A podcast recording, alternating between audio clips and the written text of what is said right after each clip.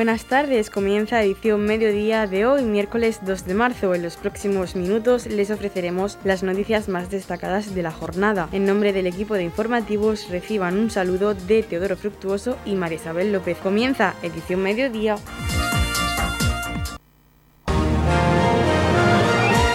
Edición mediodía, servicios informativos. Tenemos con nosotros a Irina Onukevich, que forma parte del grupo de voluntarios formado por la comunidad ucraniana de Torre Pacheco. Ellos van a recoger ayuda humanitaria para su país, para Ucrania y han montado un centro, un punto de recogida en el Centro Social de la Plaza de España de Torre Pacheco y este centro va a estar abierto desde hoy de 10 a 13 horas y de 16 a 20 horas. Irina, buenos días. Buenos días. Coméntanos cómo surge eh, esta idea de poner en marcha este punto de recogida de ayuda humanitaria. Pues ahora mismo con todo lo que está pasando en nuestro país surgió, ha surgido en casa. Estamos hablando de a ver cómo podíamos ayudar, cómo podíamos mandar a medicamentos y cosas ahí y al final pues decimos podíamos, podíamos hacerlo. Supongo que mucha gente se unirá y, tiene la misma gana que nosotros de ayudar de alguna manera. Y entonces pues el lunes empezamos a movernos con el ayuntamiento. Un compañero de ayuntamiento nos ofreció un, el local y nos hizo los carteles y, y nada. Y entre ayer por la mañana pues ahí estábamos un poco recogiendo el local y expandiendo la información a la gente. Un local que se encuentra concretamente cerca de, Prometeo, la Plaza de España, un edificio que se encuentra cerca de Prometeo. Sí, está justo en la, en la plaza. Plaza de España. Y vais a estar eh, en este local de 10 de la mañana a 1 y por la tarde también. Sí, de 4 a 8. ¿Qué, qué, mm, ¿Qué estáis recogiendo en estos momentos que se necesita en Ucrania? Pues se necesitan medicamentos, se necesita de todo. Comida, eh, conservas, eh, comida seca, tipo macarrones, arroces, cositas así. Eh, ropa de abrigo de todas las, de todas las, de todas las edades, para hombres, para mujeres, para los niños, adolescentes, de todo. También como están preparando los cócteles, Molotov también necesitan, están ahí haciendo trenzas con la ropa vieja, sucia, entonces todo lo que lo que se pueda, aunque dice esto no, no, no vale, va a valer también, porque lo van eh, utilizando para, para todo. Vosotros vais a estar en este punto recogiendo pues ayuda humanitaria desde hoy y bueno, hasta que mm, el conflicto se resuelva, si es que se puede resolver. hasta que se necesite. ¿Cuántos ucranianos eh, residís en, en Torre Pacheco? Ahora mismo no sé decirte, pero ciento y pico, no lo sé ahora mismo. Casi un centenar, por lo que yo tengo entendido, aproximadamente. Sí, algo más o algo menos, pero sí. Cuéntanos, ¿cómo estáis viviendo este, este conflicto, esta guerra? Eh, suponemos que tenéis familia en Ucrania, Irina. Sí. ¿Y qué te cuentan? Eh, pues imagínate, con corazón hecho puño y y preocupados intentando mantener conexión todo el momento con los familiares. Mi padre está ahí, mm, tengo muchísima gente ahí, primos, tíos, eh, mucha familia ahí. Y nada, están mandando algunas mujeres con los niños se quedan en casa, otros están en principio se pensaban quedar, pero ahora viendo la situación eh, están eh, pensando de ir a la frontera, cruzar la frontera con Polonia y los hombres mm, pues están presentando voluntarios a, para ir a defender Ucrania. Lo tienen clarísimo. Mi primo, mi primo hermano que está en Ucrania, la niña tiene un mes, entonces esta mañana iba a mandar a la mujer con, con la criatura para, para Polonia y él con el hermano se iban a, a ir a, a presentar de voluntarios. Es una situación muy, muy complicada, muy difícil la que estáis viviendo vosotros desde España, pensando siempre, claro está, en esas familias, en esos familiares que, que siguen en, en Ucrania y, vuestros, vuestros familiares que, como bien dices, pues eh, están viviendo una situación complicadísima. Es un sentimiento de impotencia. de impotencia y de no entender por qué por qué tenían que haber llegado hasta, hasta ese punto. En mi situación, yo por ejemplo, yo soy ucraniana, pero el padre de mi hija es ruso. Mi hija es medio ucraniana, medio rusa. Eh, tengo una excelente relación con, con los abuelos de la, de la niña y no entendemos. Ellos también dicen no es guerra de Rusia contra Ucrania, es guerra de Putin. Es guerra de Putin contra Ucrania y, y veremos a ver si se frena ahí. Pues es mm, impotencia, impotencia sobre todo por, por no saber qué hacer, cómo poder ayudar y, y que se termine cuanto antes.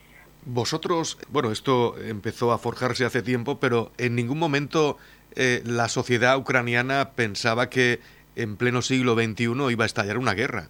Yo creo que ni la sociedad ucraniana, ni Unión Europea, ni, ni, ni el mundo entero sabíamos que había un conflicto, sabíamos que estaba en conflicto, pero como en principio se pensaba que con el diálogo iban a llegar a un acuerdo.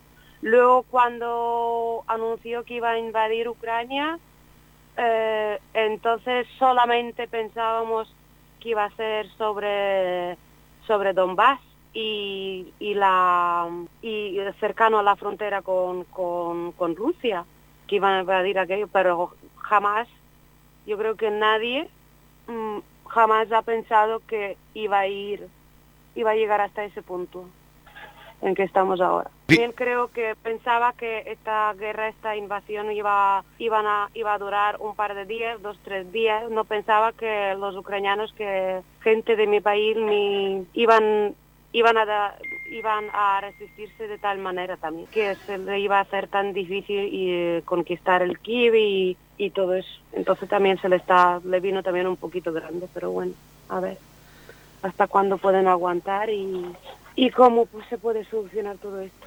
Bien, Irina, vamos a, a concluir eh, recordando de nuevo pues eh, todos esos eh, elementos, esa ayuda humanitaria que se puede acercar eh, al centro social ubicado en la Plaza de España en Torre Pacheco de 10 a 1 y de 16 a 20 horas.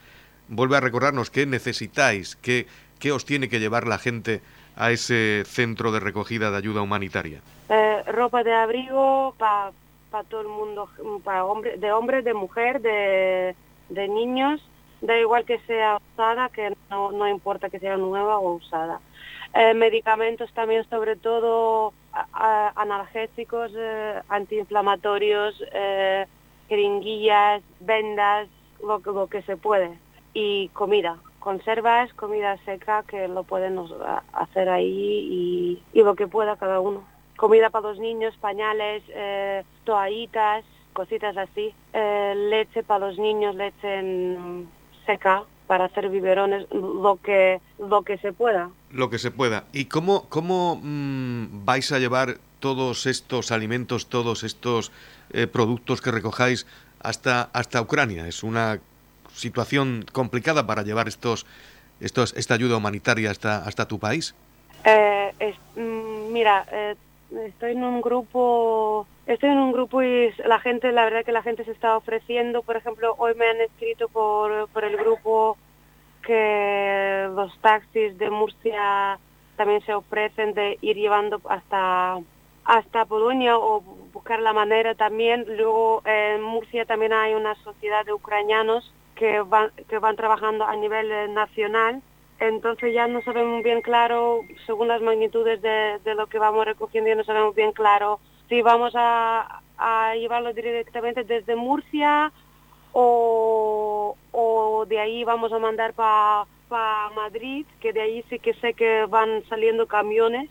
Estamos en ello ahora mismo, también como estamos empezando, um, también mañana, por ejemplo, están saliendo un par de furgones eh, hasta Ucrania para llevar mochilas para los niños eh, y, cositas así. Entonces, más que nada, el transporte sí que se está moviendo. Creo que tengamos ningún problema en ese aspecto. La verdad que de ayer que hemos eh, hemos comunicado lo que íbamos a hacer, eh, se ha bajado muchísima gente llorando, no solamente con, con traer cosas, sino también ayudarnos a, organizar lo que vaya trayendo la gente. Estamos enormemente agradecidos. Irina, pues eh, muchas gracias por estar con nosotros esta mañana en Radio Torre Pacheco y explicarnos, hablarnos de, de la realidad de este, de este conflicto que os afecta directamente. Nosotros desde aquí os ofrecemos este medio para cualquier tipo de información que queráis difundir a la sociedad del término municipal de Torre Pacheco. Muchísimas gracias. Edición Mediodía, Servicios Informativos. Tenemos con nosotros a Juan Ángel Galindo, presidente de la Asociación Vehículos Clásicos de Santa Rosalía y con él queremos hablar de la nueva fecha que tiene esta novena concentración de vehículos clásicos en esta pedanía del término municipal de Torre Pacheco. Juan Ángel, coméntanos, al final el 27 de marzo es la nueva fecha. Sí, al final hemos tomado la decisión de el 27 de marzo, la coordinación de, todo el equipo que participamos hemos decidido esa fecha antes de entrar en Semana Santa y antes de entrar en, otras fechas que puedan ser más concurridas, a ver si tenemos suerte y podemos hacer nuestra concentración. Me decías que ya coincide esta con otras concentraciones que se celebran, eh, pues eh, no solo en nuestra región, sino fuera de ella. Sí, coincidimos con aquí en la región, coincidimos con una concentración que se hace en La Manga del Mar Menor, una concentración de fin de semana, eh, y, coincidimos, que aunque parezca que está lejos, con una concentración en Elche del Club Dos Caballos de Elche, que también, pues, pues, bueno, la verdad es que nos viene mucha gente de, aquel lado. Pero tuvimos que tomar la decisión de tirar para adelante, no sabíamos que coincidíamos con, con otros eventos, pero ya vamos a tirarle y, hacerlo con, con el mayor esfuerzo y el mayor gusto posible. Esto nos puede restar público, vehículos que vengan a visitarnos, evidentemente. Es posible que nos pueda restar algún vehículo, pero por ejemplo la de la manga es posible que hasta nos sume algún vehículo, porque al ser una concentración de fin de semana, a lo mejor se puede eh, se pueden escapar un ratico para estar con nosotros algunos participantes de aquella concentración. Entonces, no sabemos, nosotros estamos preparando como siempre, o sea, la última edición juntemos 600 vehículos antiguos y, esta edición, aún coincidiendo con, estos eventos que están muy bien, no esperamos menos. Después ya vendrán los que nos quieran acompañar. Cuéntanos qué actividades tenéis previstas realizar para esta concentración. Bueno, pues la, la actividad es seguir con nuestra con la línea que, llevábamos de, un buen almuerzo, de un buen aparcamiento por, marca. ¿eh? Hemos modificado el tema del almuerzo para darlo directamente en los coches, para evitar por todo eh, la aglomeración de personas, que no, que no tengamos coles. Y además eh, tenemos propuestas tres actividades. Una es una zona de fotocall, con coches y, y curiosos para poder echarse fotos otra zona es, de, un circuito de coches a pedales para que los más jóvenes puedan hacer una carrera en coches a pedales auténtico. Eso es una novedad. Eso, eso es una novedad total. Es una, una cosa que vimos ya hace unos años en, las grandes concentraciones de SEA y lo hemos querido trasladar aquí a, a la nuestra para que para que eso para que para seguir haciendo cantera y además tenemos otra, otra actividad que la tenemos en proceso, si no pasa nada llegaremos a tiempo, que hace un poco un museo de mecánica. Un museo con, de, mecánica y con una, un par de personas a su cargo para resolver dudas y para hacerlo un poco más didáctico. Tener diferentes, nuestra idea es tener diferentes, a lo largo de toda la concentración, tener diferentes puntos donde la gente pueda esta, no tener toda la gente en un sitio, sino que puedan estar viendo diferentes cosas que le interese más un tema, otro tema, otro. Bueno, pues eh, ahí está la invitación que nos hace Juan Ángel para el próximo domingo 27 de marzo en la pedanía de Santa Rosalía, la novena concentración de vehículos clásicos Santa Rosalía 2022. Eh, nos gustaría que mm, a través de las ondas de la radio, pues eh, invitaras a todas esas personas que tienen un vehículo clásico, que aún no pertenecen a ninguna asociación o que están interesadas en venir, que las invites a través de la radio para contar con ellos el próximo domingo 27 de marzo. Pues nada, pues nosotros eh, eso invitamos a, todos los aficionados de los vehículos clásicos a venir el domingo 27 a, nuestra concentración para volver a disfrutar de tanto unos vehículos, otros, la, la afición y, y pasar un buen rato entre todos. Noticias, edición mediodía. Esta mañana se ha presentado la próxima edición de Winter Fruit en el Lab, en un acto que ha estado presidido por el director general de Juventud, José Manuel López, acompañado por el presidente de IFEPA, Antonio León, el director de la institución ferial, Antonio Miras, y uno de los directores del evento, José Luis Jiménez. También ha estado presente el director general de Competitividad y Calidad Turística, Carlos Peñafiel. Bien, pues desde la Dirección General de Juventud hemos participado junto también con el, eh, eh, con el ICA, el Instituto de Industrias Culturales y Artes Emergentes de la región de Murcia, pues para promocionar precisamente y estar en esos espacios de cultura alternativa de la gente joven. Eh, nuestra Dirección General de Juventud pues va a tener un espacio de 100 metros cuadrados donde vamos a hacer sobre todo actividades de concienciación de una manera participativa, divertida concienciación en qué temas, temas de política social como la contra la violencia de género, eh, contra el ciberacoso, etcétera, etcétera. También vamos a poner en valor, pues, por ejemplo, todo el turismo joven en manos de los albergues. Eh, con esto queremos decir que desde la Dirección General de Juventud estamos por y para esos espacios donde la gente joven se, se mueve y, este, qué mejor manera que hacerlo en el séptimo Salón Manga y de la cultura alternativa y japonesa. Winter Freak vuelve los días 12 y 13 de marzo a IFEPA después de un año de parón por la pandemia con un programa repleto de actividades y novedades de contenido, un evento que desde sus inicios se posicionó como uno de los cinco grandes a nivel nacional según el ranking efectuado por el país. Bueno, Winter Freak 12 y 13 de marzo en, en IFEPA en Torre Pacheco os espera para que podáis disfrutar de un fin de semana completo de actividades relacionadas con el manga, los videojuegos, los cómics, la televisión, K-pop y así un sinfín de actividades que estoy seguro que podréis disfrutar. Podéis comprar las entradas en nuestra página web de universofreak.com o en ifeba.es.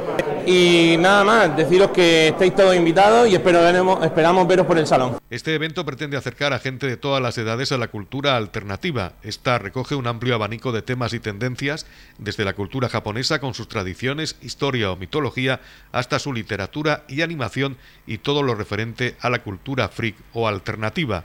El evento pretende reunir a todos los interesados por la cultura freak. Bueno, acabamos de presentar la séptima edición del Winter Freak, el Salón del Manga y la Cultura Alternativa de la región de Murcia, que se celebrará durante los próximos días 12 y 13 en el Salón o en el Palacio de Ferias y Exposiciones de la región de Murcia y FEPA en, en, Torre Pacheco. Eh, un salón que alcanza su séptima edición, consolidado no solamente en su segmento a nivel nacional, sino también dentro del calendario de, de IFEPA y que sin duda alguna va a movilizar a un colectivo, la verdad que importante, el colectivo del mundo, del mundo joven una feria con numerosísimas, numerosísimas actividades dirigidas a ese perfil de público infantil, de público joven, pero también de público adulto, que va a movilizar este año, esperamos que alrededor de unas 14.000 personas, no solamente en la región de Murcia, sino también de las provincias limítrofes. El alcalde de Torre Pacheco y presidente de IFEPA hablaba de la importancia de esta feria y del gran número de jóvenes que visitarán este evento ferial los próximos días 12 y 13 de marzo. Tendremos en Torre Pacheco el próximo sábado 12 de marzo y domingo 13 el séptimo Salón del Manga y la Cultura Alternativa de la región de Murcia. Es un importante evento que se va a desarrollar en ICEPA, el Palacio Regional de la de Exposiciones de la región de Murcia. Estamos hablando del Salón del Manga, de la Winter Free 2022, eh, posiblemente de los salones del manga más importantes de España. Por lo tanto, tenemos que entender en Torre Pacheco vamos a tener miles de visitantes este fin de semana, miles de jóvenes que van a encontrar una alternativa de ocio, una oportunidad y sobre todo ahora después de dos años de dos años de restricciones, dos años en los cuales se han estado limitadas pues todas las salidas, los jóvenes necesitan salir y van a tener una importantísima, oportunidad este fin de semana 12 y 13 de marzo en IFEPA en Torre Pacheco. Radio Torre Pacheco, servicios informativos. Esta tarde, a partir de las 8, en el Casino de Torre Pacheco, tendrá lugar una reunión informativa en la que intervendrá Luis Alberto Marín González, consejero de Hacienda de la región de Murcia, donde explicará los presupuestos de la comunidad autónoma de la región de Murcia en el municipio de Torre Pacheco. En la comunidad de regantes del campo de Cartagena aplicamos las últimas tecnologías en sistemas de control y distribución lo que nos ha convertido en un modelo de gestión eficiente del agua gracias al alto nivel de concienciación de nuestros agricultores que trabajan a diario por la sostenibilidad y el respeto al medio ambiente. La comunidad de regantes del campo de Cartagena les ofrece la noticia agrícola del día.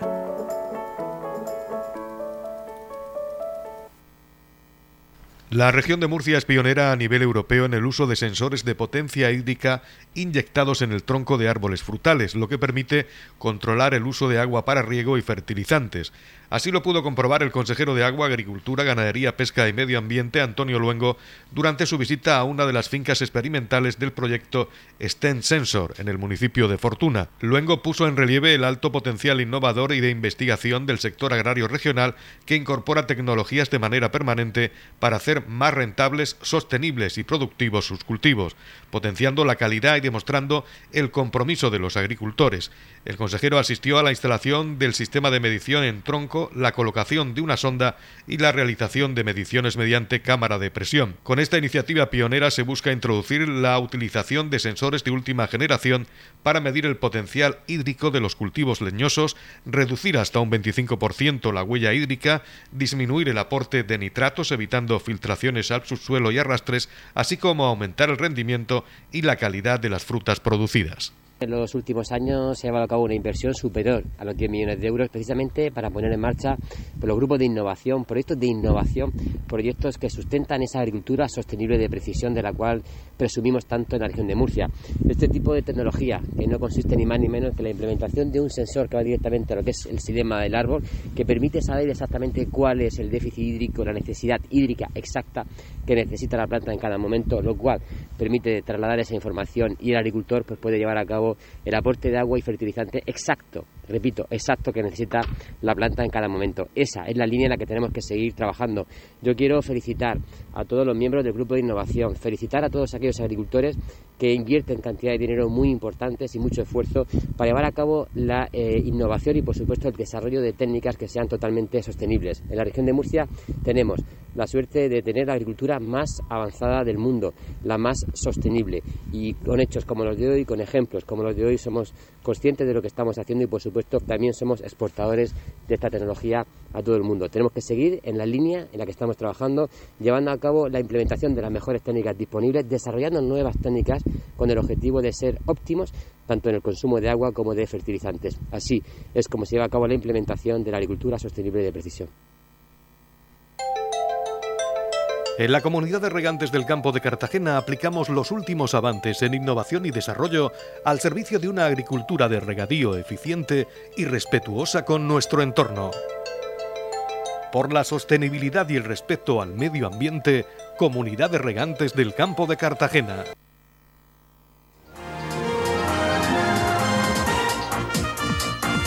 Edición Mediodía, el pulso diario de la actualidad local. La región de Murcia cuenta con 28.514 desempleados menos que a finales de febrero del año 2021. En estos últimos 12 meses la cifra de parados ha caído un 23,12%. El mes de febrero se cerró con un repunte de 1.205 parados con respecto al mes de enero, una subida del 1,29%, situando la cifra total de personas desempleadas en 94.816, la más baja para un mes de febrero desde 2008. De hecho, en los últimos 15 años solamente en tres ocasiones el paro en febrero ha descendido. A nivel nacional el paro ha bajado un 0,36%. En cuanto a la afiliación media a la Seguridad Social en la región de Murcia, en febrero subió en 4.767 personas, un 0,78% por encima de la media nacional que creció un 0,34% y registra actualmente un total de 619.438 personas trabajadoras. En el último año la región creó 25.488 empleos, lo que supone un 4,29% más respecto a febrero de 2021. La directora general del Servicio Regional de Empleo y Formación, Marisa López, aseguró que no cabe duda de que la situación de incertidumbre económica y social a la que nos enfrentamos tiene un efecto en el empleo, pero aún así no se ha frenado la creación de puestos de trabajo. Así, la cifra total de personas paradas en la región de Murcia se sitúa en 94.816 personas, el dato más bajo para un mes de febrero desde 2008. Además, hoy tenemos 28.514 personas paradas menos que hace un año, un 23,12% de descenso. A nivel nacional, el paro ha descendido un 0,36%. En cuanto a la afiliación media a la seguridad social, en febrero, en la región, subió en 4.767 personas, un 0,78%, duplicando la media nacional que creció en un 0,34%. Y registramos un total de 619.438 personas trabajadoras. Somos la segunda comunidad autónoma que más empleo ha creado este mes de febrero. En el último año, la región creó 25.488 empleos, un 4,29% más que en febrero de 2021. No cabe duda que la situación de incertidumbre económica y social a la que nos enfrentamos tiene un efecto en el empleo. Aún así, y yo quiero decirlo, no se ha frenado la creación de empleo en la región este mes. Edición Mediodía. Servicios informativos.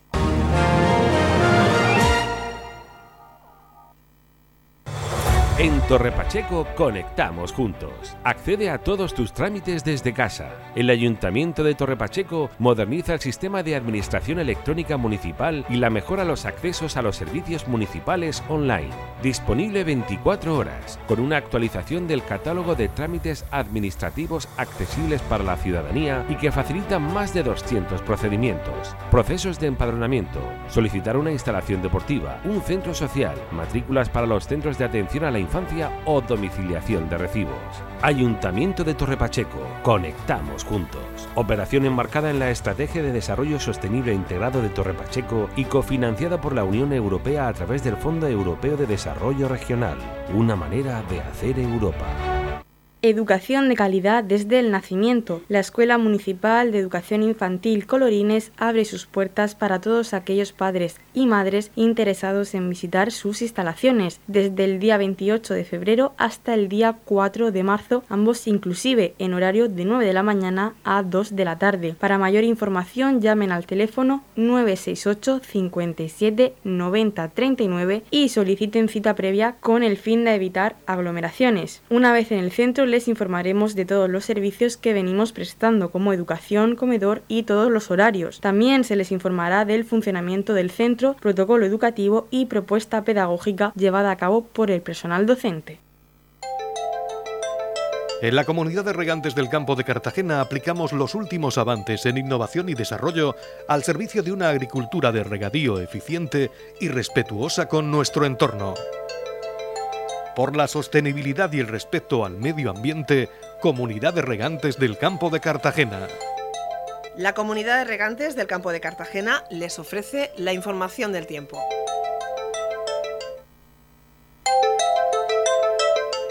A continuación conocemos la información meteorológica para hoy, miércoles 2 de marzo, en la región de Murcia. Poco nubosos por la tarde, intervalos de nubes bajas, brumas y nieblas matinales, quedando poco nuboso por la tarde, con algunas rachas de nubes medias y altas. El viento soplará flojo variable, tendiendo al oeste. La capital Murcia tendrá una máxima de 22 grados y una mínima de 7. El campo de Cartagena tendrá una máxima de 17 grados y una mínima de 9. Y en el Mar Menor tendrá tendremos una máxima de 19 grados y una mínima de 5 grados. En la comunidad de regantes del campo de Cartagena aplicamos las últimas tecnologías en sistemas de control y distribución, lo que nos ha convertido en un modelo de gestión eficiente del agua gracias al alto nivel de concienciación de nuestros agricultores que trabajan a diario por la sostenibilidad y el respeto al medio ambiente.